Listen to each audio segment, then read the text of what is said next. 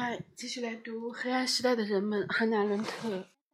然后现在读的这一篇是伊萨克·迪奈森。其实前两天录了一期是雅斯贝尔斯的一个世界公民，然后但是录到一半的时候可能手动了，然后就没录全，后来就删掉了。然后这两天节日嘛，节日的时候就是。不停的见面，大家聚在一起玩乐。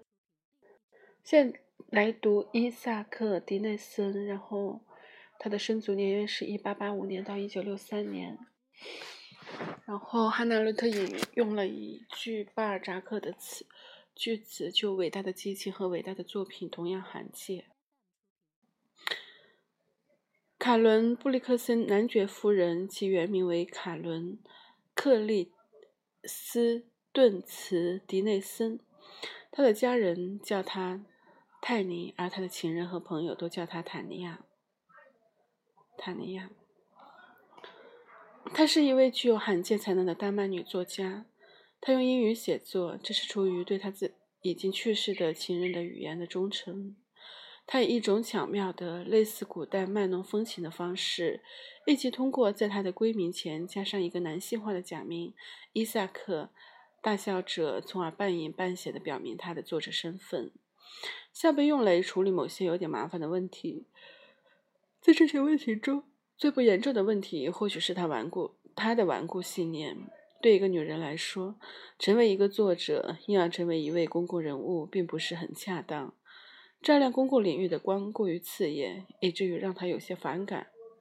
从他母亲成为一位女性参政论者时起，他就有了对公共领域的经验。那时，他母亲积极参与争取丹麦女性权利的斗争，可能是那些永远不屑于诱惑男人的优秀女性中的一员。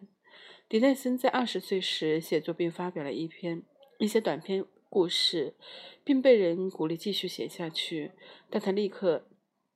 立即决定不再写了。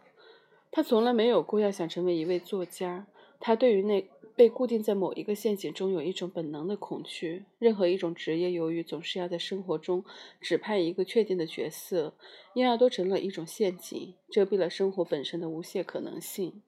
他开始专门从事写作时已经四十好几了。他的第一本书《七个传奇故事》则是他在接近五十岁时才出版的。那时。他已经发现，正如我们从《梦想者》这一故事中所知道的，生活中的首要陷阱乃是一个人所具有的身份。我永远不会再做一个人，永远不会再让我的心和我的整个生活都被女人这一身份所束缚。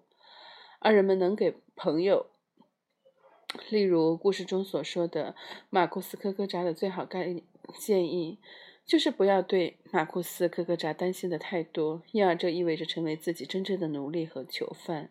因此，陷阱并不在于写作或专业化的写作，而在于过于严肃地对待自己，在于把这个女人就等同于作者，并在公众面前无可逃避地确证着自己的身份。他说：“他去非洲失去了他的生活和情人，而这种悲伤使他成为了一位作家，并给予了他第二次生命。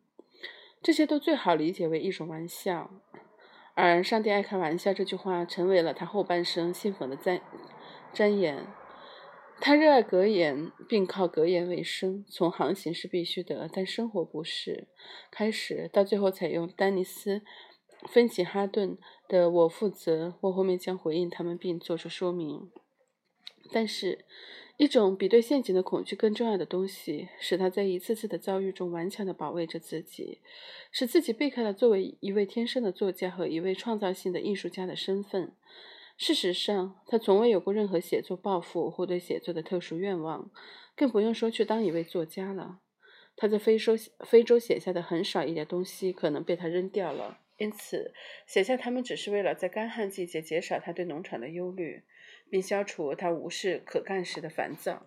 他只有一次写了篇虚构故事去弄钱，而且尽管天使的复仇确实赚到了些钱，他也引起了麻烦，因此他开始写作。完全是因为他必须谋生，而他只会做两件事：厨艺，也许还有写作。他先是在巴黎，后来在非洲学会了如何烹饪，这主要是为了款待他的朋友。而为了让朋友们和土著居民高兴，他便自己教自己如何去讲故事。如果他能一直待在非洲的话，他就永远不会成为一位作家。这是因为我是一位讲故事的人，而非别的什么。吸引我的是故事和讲述它的方式。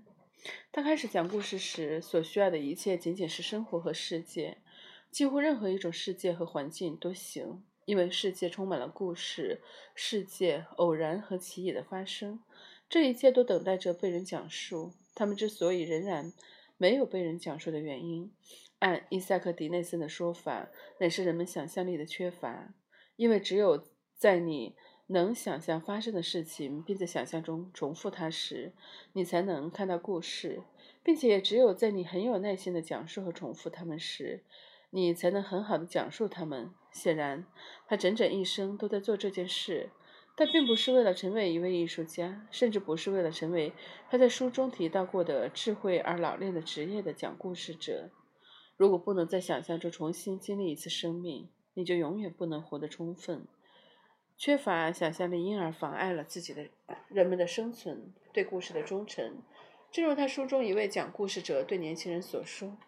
对故事的永恒的坚定不渝的忠诚，仅仅意味着对生活的忠诚。他不去虚构，而是接受生活的赠予，通过回忆、思索，然后在想象中重复它们，来表明你自己配得上接受它们。而这是保存保存生活的方式。在活得充分的意义上，去生活很早就成为，并始终是他唯一的目标和渴望。生活啊！倘若不是你祝福我，我就永远无法把你释放出来。但现在我可以释放你了。对讲故事的奖赏，就是他能够将生活释放出来。当一位讲故事者对故事保持忠诚时，那么在故事的结尾，寂静就会说话；而在故事被他背叛的地方，寂静就仅仅只是空虚，使我们这些忠实者在说完最后一个词时，我们将会听到寂静的声音。毫无疑问，这需要技巧。而在这个意义上，讲故事并不只是生活的一部分，而且也是一种具有自身独立性的艺术。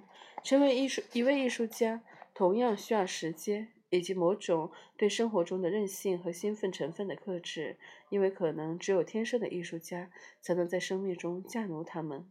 无论如何，对迪内森而言，有一条明确的线分隔开他的生活和他作为作家的后半生。只是在他已经失去了曾构成他生生活的东西以后，只是在他两手空空，除了悲痛、悲伤和回忆，彻底失败的搬回到荣穆斯荣斯泰德伦荣斯泰德伦 （Ronstadt） 之后，他才成为一个艺术家。他以前从未拥有过成功，才开始从未拥有过的成功才开始降临。上帝爱开玩笑，而神的玩笑。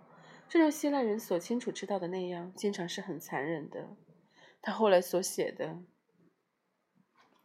在他同时代的，他后来所写的，在他同时代的文学中都是独一无二的，几乎可以与十九世纪的那些作家相匹敌。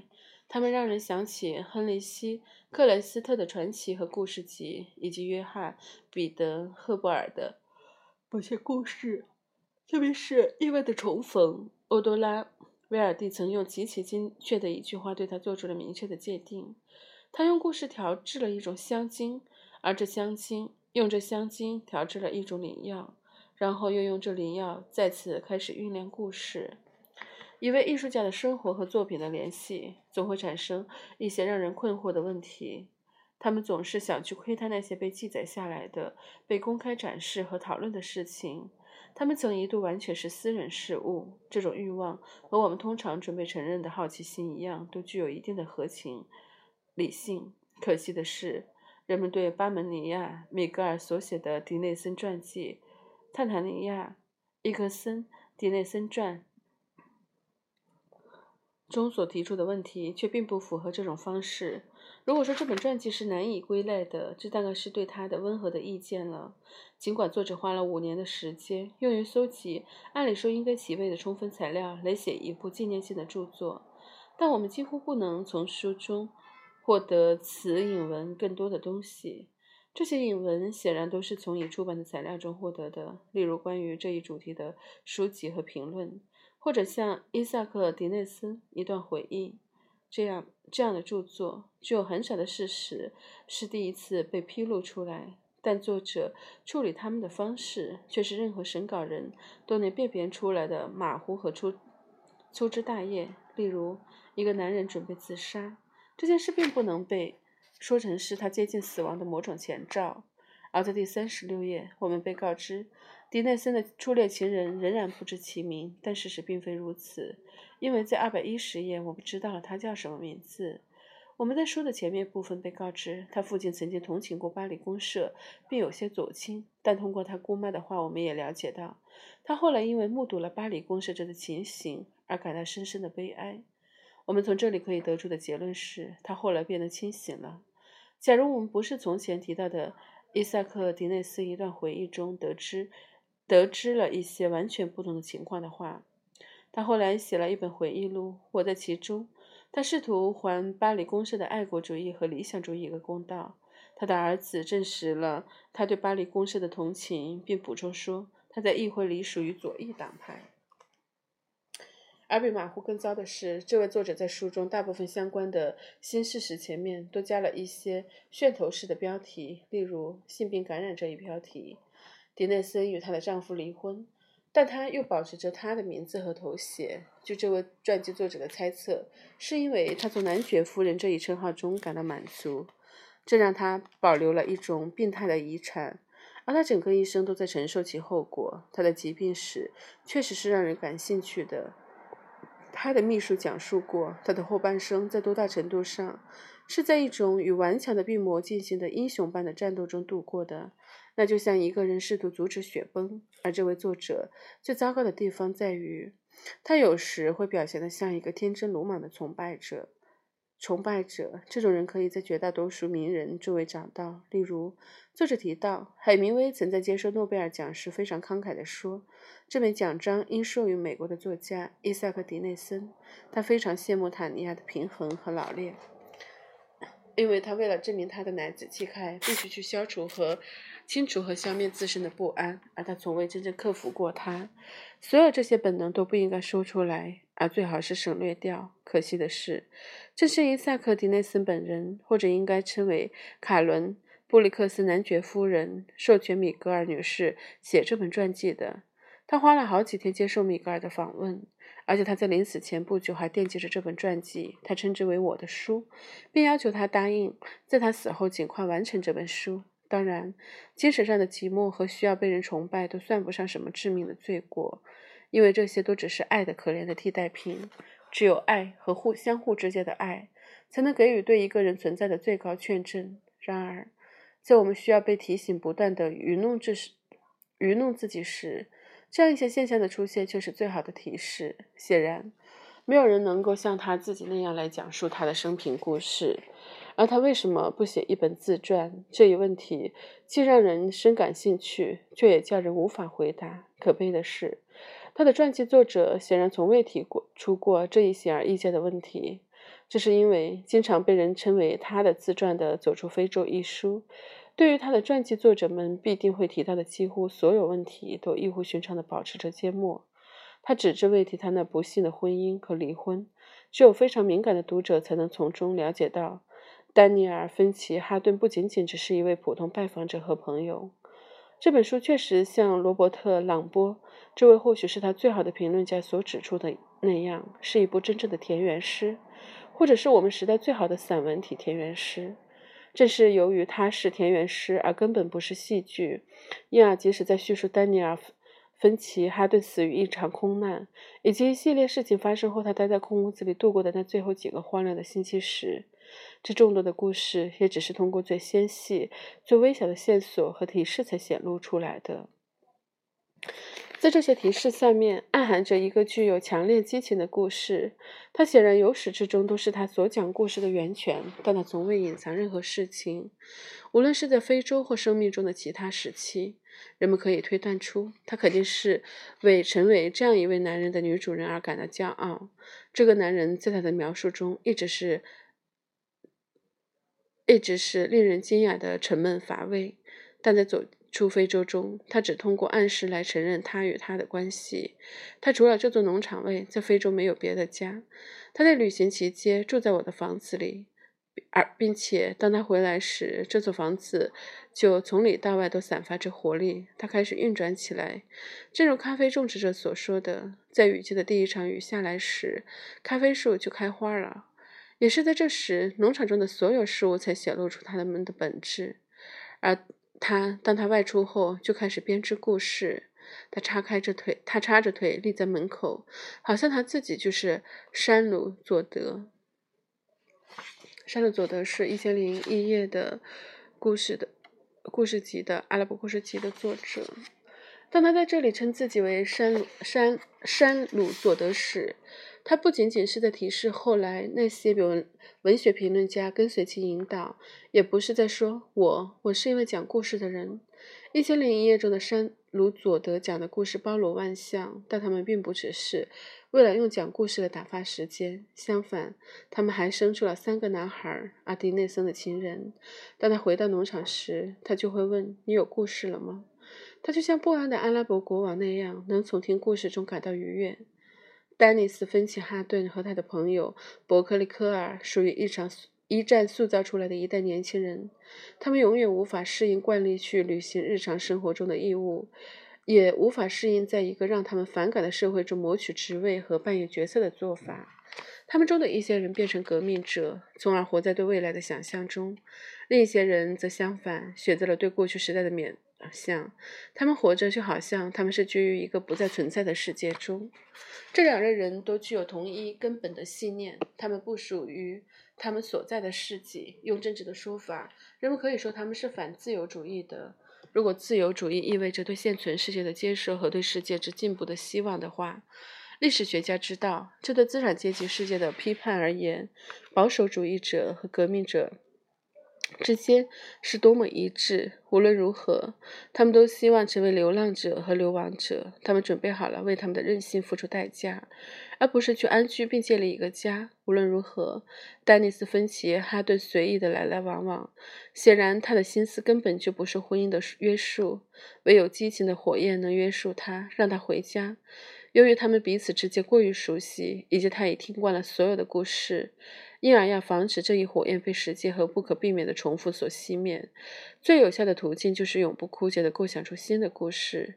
毫无疑问，迪内森和山的佐德佐德一样，为如何对待他而焦虑，也一样意识到不能让他愉悦就意味着自己的死亡。因此，在仍然野性的、尚未驯化的非洲，伟大的激情乃是其完美的布景，在这里。人们在可敬的和合宜之间画出一道分界线，并按这种方式划分我们所熟知的一切，例如人和动物。我们把驯化了的动物称为可敬的，而把野生动物称为合宜的，并得出如下结论：驯化了的动物是从它们与其群体的关系中获得生存和位地位的，而野生动物却是直接与上帝相接触。我们同意，猪和家禽是值得我们敬重的，因为他们会忠实地回报我们对他们的投资，并且他们的行为符合我们的预期。但我们却把我们自己理解为野生动物。悲哀地承认，我们并不总是回报共同体，他们对他有亏欠。相反，却意识到我们与河马和火烈鸟一样，不可能放弃与上帝的直接接触，即使是为了获得周围对我们的最高赞誉也不行。在所有的情绪中，伟大的激情就如同流浪者和流亡者在他们所处的社会中所拥有的那些情绪，对社会所接受的惯例的破坏，以及对据说值得尊敬之物的轻蔑。但是生活总是处在社会之中，因而爱情毫无疑问能够作为婚姻幸福之基础，绝非罗曼蒂克式的爱情，同样是对生活的破坏。正如我们从历史和文学里那些著名的情人们的。悲剧结局中所知道的逃避社会，难道这不是意味着不仅获得激情，而且获得一种充满激情的生活吗？而这不就是他离开丹麦去过一种不用社会呵护的生活的原因吗？在非洲，我曾在何处安置我的心？他问道。他对此的回答出现在一位大师的歌谣里。他的话成为了我脚前的灯和我路上的光。这文中所说的这位大师是莎士比亚。然后下面这首歌谣是莎士比亚的喜剧《皆大欢喜》第二幕中的一首短歌。然后这里引用的中文译本是朱生豪翻译的。孰能抛却雄心爱欲，沐于日光之下，觅食自求果腹，一饱欣然一足。贺来此，贺来此，贺来此。目之所接，皆神惬意，唯有雨雪之将至。倘有吃鱼之徒，突然变成蠢奴，趁着心性癫狂，瘪却财富安康。特达米，特达米，特达米，何谓来此？举目一视，唯见十足的傻瓜在此地。在莎士比亚所说的抛却雄心和爱欲来沐浴阳光之下的十足的傻瓜中，迪内森这位山山鲁佐德也是其中之一。他发现了一个九千英尺高的地方，可以用来嘲笑那些新移民、传教士、商人以及政府本身，企图使非洲这块大陆变得可敬的雄心。他的意图仅仅是保护土著居民、野生动物以及那些从欧洲到来的迷失的流浪者和流亡者，还有那些狂热的冒险者和远行的狩猎者。这些人在秋天降临之前对世界浑然不觉，而这也是他想成为的人，是他想活出的状态，也是他对自己所显示出的形象。但他未必就是他向别人，尤其是向他的情人显示出来的形象。他以前叫他塔尼亚，后来又叫他泰坦尼亚。在这儿的人和土地中，在某种魔法吧的东西，他曾经对他说道。而丹尼斯则以一种充满爱意的谦虚向他微笑着。魔法并非存在于这里和人的土地中，而是在观看者的眼睛里。你把你自身的魔法赋予了他，塔尼亚，泰坦尼亚。巴门尼亚·米格尔选择“泰坦尼亚”这个名字作为迪内森传记的书名，这本来不是一个坏标题。但他，但是如果他能记得这个名字不仅仅意味着仙女王后及其魔法的话，这两位情人总是引用莎士比亚，因为他们对于这个名字第一次出现在他们之间的原因，当然知道的更为清楚。他们知道泰坦尼亚这位仙女王后曾深陷于与波特穆的爱情之中。因而，他对自己的魔法力量做出了不现实的估计。我将净化你作为凡躯的笨重，使你能像空中精灵那样行走。然而，波特穆并非被转化成一位空中的精灵。小精灵告诉我们的实际情况是这样：我的女主人和一位巨人在恋爱，泰坦尼亚守着并爱着一头驴，因此。麻烦在于魔法再一次被证明是彻底无效的，是他自己造成的最终降临的灾难，因为他事实上知道，咖啡树生长到超过一定高度时肯定是有危害的，而这时他却仍然决定继续待在农场。更糟糕的是，正如他死后他兄弟在一次敏感而温柔的回忆中所说的，他不去了解和学习关于咖啡种植的知识，而是顽固地坚持认为他的直觉将会告诉他该做什么。这块土地在十七年里一直是靠他家庭的支资助，并曾赋予他王后、仙女王后的称号。但只是在他被迫离开这块土地时，事情的真相才向他显露出来。他还能想着他当时的非洲厨师卡曼特。他写道：“在这里，这位出色的厨师在深思中行走，满腹厨艺。可是人们却只是看到一位漆着有些弯曲的机库游人。”一位侏儒，长着扁平、安静的脸。是的，只有他才会永远在想象的魔法中重塑所有的一切。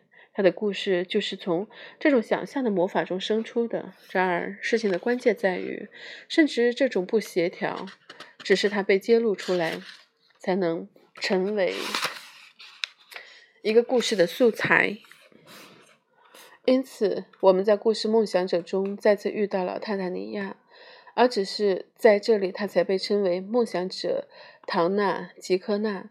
他在此提到一位古老的犹太智者，他在故事中扮演了小精灵的角色。他有一次在印度看到了五蛇者，那些蛇根本就没有毒，如果能杀人的话，也完全是以缠绕的力量将人绞杀。事实上，你所见的景象，它同样展开了一些复杂的环，它能缠绕、挤压，并最终绞死一只老鼠。这样的景象足以让人捧腹大笑。在某种意义上，这就是人们在逐页阅读他后半生的成功，以及他如何享受他们时的感受。这些成功在所有的方面都被放大了。他身上如此强烈、如此大胆的热情，都被浪费在与读书乐俱乐部的精英和上流社会的尊贵成员的交往中，以至于早年的清醒的斗界，悲伤比虚无要好。在悲伤与虚无之间，我选择悲伤。福克纳语。最终遭到的回报却是一些零钱般的让人悲哀的奖章、奖品和荣誉。这一景象本身肯定是非常的接近喜剧了。故事曾经挽救他的爱情，并在灾难侵袭他时挽救了他的生命。如果能将悲伤写进故事或告诉他人，那么就能忍受所有的悲伤。故事展示了那些事情的意义。如果他们不被讲述的话，那么他们就会始终是无法承受的。那沉默的、包容一切的、肯定的才能，同样也是具有真正信仰的才能。当他的阿拉伯仆人听到丹尼斯·芬奇·哈顿的死讯时，他重复着：“真主是伟大的。”正如在犹太赞美诗中，由最亲近的亲属们为死者所做的祈祈祷，仅仅是“上帝的名是神圣的”。这样一种肯定的才能之所以会从故事中升起，是因为在想象的重复中，世界成为了他所说的命运。在故事中，一个人与其命运如此紧密的合一，以至于人们无法区分舞蹈和舞者。而对你是谁这一问题的回答，可以由那位红衣主教做出。请允许我用古老的方式回答你，给你讲一个故事。这是与生命是被赐予我们的这一事实唯一相称的渴望。这也可以被称为人的自尊。而将人们区分开来的真正分界线在于，他们能否能够爱命运。或者他们只是去接受由他人所授予的成功，为这付出每天的代价。在这里，他们合情合理的在自己的命运面前发抖。他所讲的一切故事，实际上都是命运意识。他们一遍一遍地讲述着我们最终将有怎样的权利做出评判，或者换句话说，我们怎样寻求关于任何有理智的人都会思考的两个问题之一的答案。上帝创造出世界、大海和沙漠，创造出马、风、女人、琥珀、鱼和酒。它这究竟意味着什么？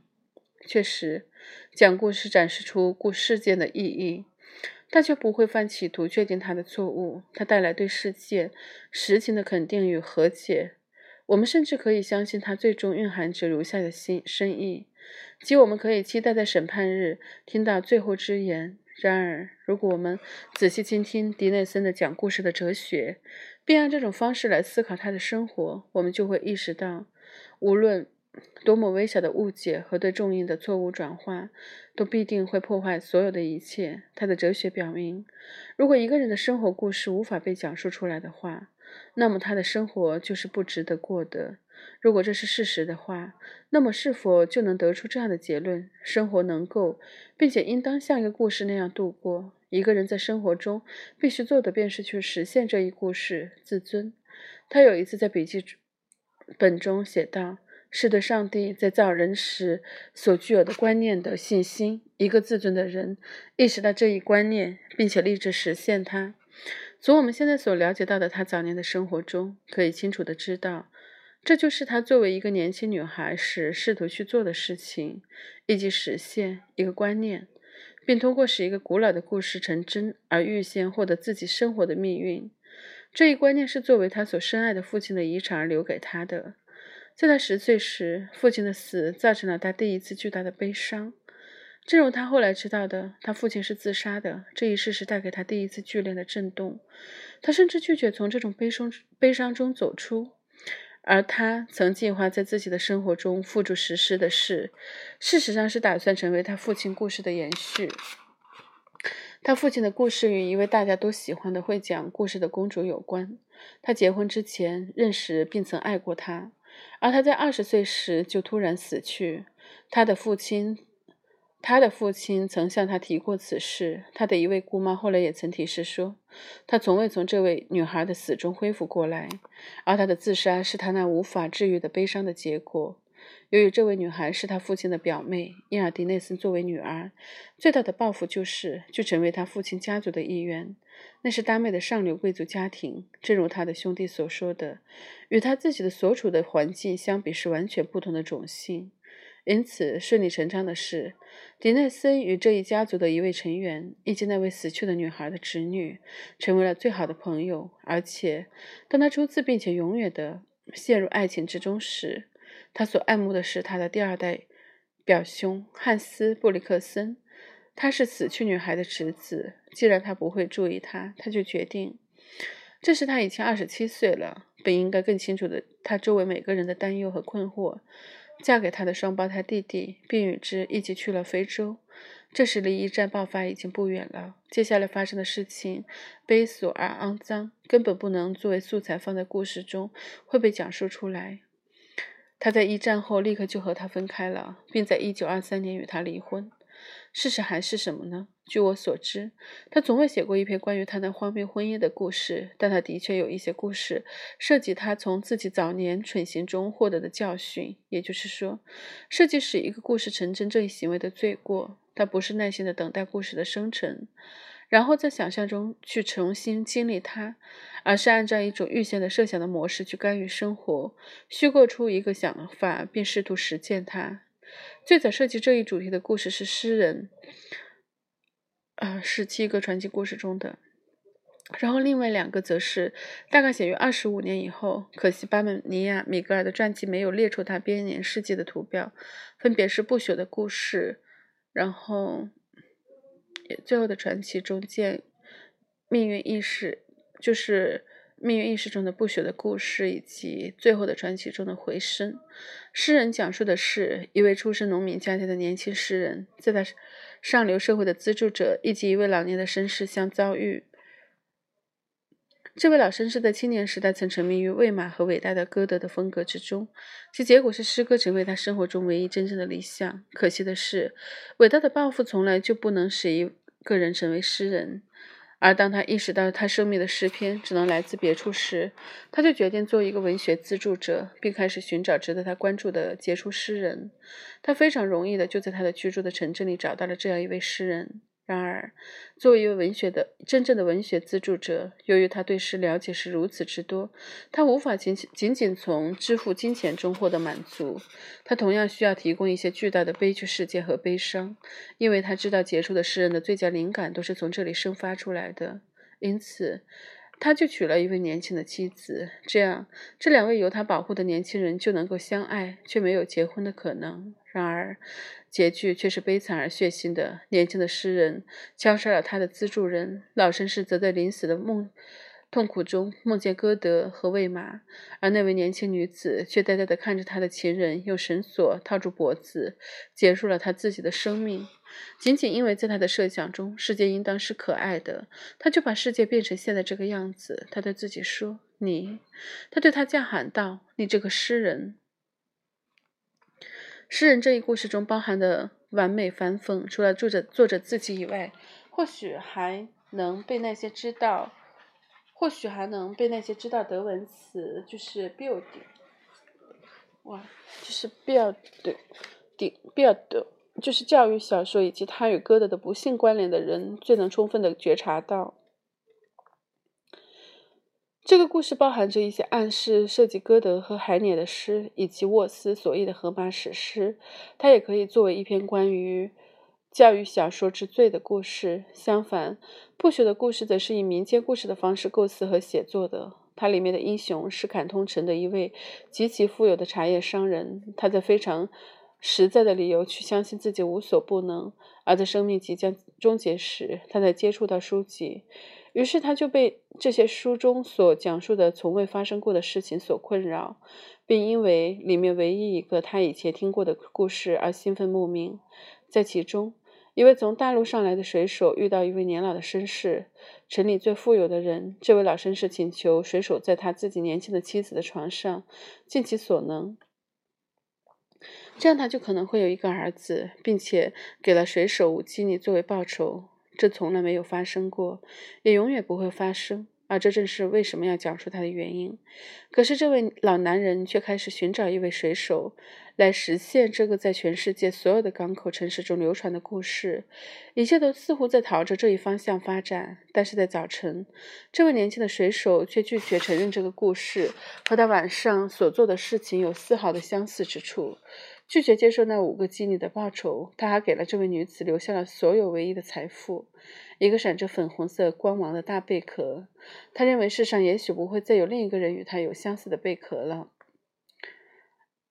涉及这一主题的最后一个故事是回声，乃是七个故事传奇故事中梦想者这一关于贝拉格瑞娜·里奥尼的故事的迟到的结局。一位失去自己嗓音的女歌手，在其恍惚中，从男孩伊曼纽尔那里再次听到了自己的声音。于是，他就开始把男孩调教成他自己的形象，以使得他的梦想，他最好和最不自私的梦想得以实现。给人们带来如此之多欢乐的嗓音，应当得到恢复。罗伯特·朗波，我前面提到过，他注意到，提到过他注意到，在这里，伊萨克·迪内森是在针对他自己提出的指控。而这一故事从第一页开始就以某种方式表明，它是关于食人的，但其中没有任何描写是在这时这位歌手已经吃掉这个男孩，以恢复他自己的青春，并复活他二十年前在米兰埋葬的贝拉格瑞娜·里奥尼。他选择了一位男继承人，这就已经排除了此种解释。这位歌手自己的结论是：贝拉格瑞娜。里奥尼的嗓音将不会再被人听到了。这位男孩在开始向他抛掷石子之前，曾经指控他：“你这个巫婆，这个吸血鬼。”现在我知道了。如果我还为下一次唱歌训练而回来找你，我就死定了。同样的指控也可以由那位年轻的诗人向他的资助人提出，或者由年轻的水鼠向他的赞助者提出。一般来说，任何接受所谓帮助的人，如果他们是被利用来实现他人的梦想，那么都他们都可以提出这一指控。因此，他从前认为自己可以嫁给自己不爱的人，因为他的堂兄需要他，并且或者是唯一一个需要他的人。但事实上，他是在利用他来开始自己的东非的新生活，从而居住在土著居民中间，正如他父亲曾经像一个隐士住在齐佩。瓦，印第安人中那样，印第安人比我们欧洲人的欧洲的文明人更好。他曾经对他的小女儿这样说，而他最大的天赋便是从不遗忘。他们比我们看得更远，他们是有智慧的。因此，他生命的更早阶段就曾教给他如下道理：当你能讲述或书写关于生活的故事和诗时，请不要去使自己的生活诗意化。把它当成艺术品那样去度过它，像歌德曾经做过的那样，也不要利用它来实现某个观念。生活也许包含着本质，还有其他的东西吗？而回忆这一在想象中进行的重复行为，或许能释放这一本质，并把灵药剔除给你，赐给你，而你最终甚至可能被允许它，允许用它来调制某些东西，来酝酿故事。但是生活本身既非本质，也非灵药。而如果你想这样对待他，他就只会和你开恶作剧的玩笑。或许正是对生活中恶作剧的苦涩经验，使他准备着。有点晚了，他在遇到芬奇哈顿时已经三十好几了，被一种伟大的激情所征服。而这种激情的确和一部杰作同样稀罕。但无论如何，是讲故事最终使他获得智慧。顺便一提的是，他不像他周围那些崇拜者所认为的那样，是巫婆、妖妇或女巫。智慧是一种属于老年的德性，而他似乎只来到这样一种人身上。这些人在年轻时既无智慧，也不审慎。